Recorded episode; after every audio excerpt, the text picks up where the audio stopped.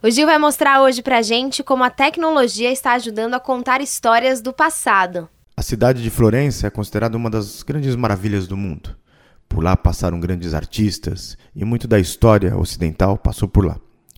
Ela foi fundada em 59 a.C.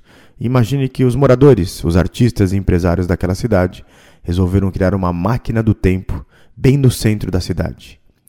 E numa antiga catedral, eles estão replicando cenas da sua fundação e da sua história. São 40 minutos de história, contando de Galileu, Michelangelo, Dante Alighieri. 24 projetores de lasers, 40 milhões de pixels, 20 telas gigantescas e 5 quilômetros de cabos.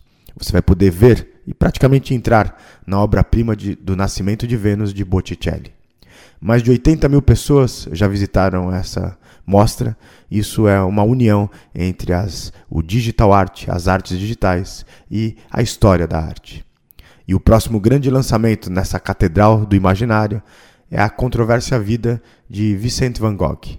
Os produtores leram mais de 800 cartas que ele enviou para os seus amigos. Convidaram 125 pintores e reproduz a vida como se fosse uma grande obra-prima. E não para por aí. Em Paris, mais de 500 mil pessoas foram no que é considerado do Atelier dos Lumieres para ver a história de Picasso, Van Gogh, Monet, Renoir.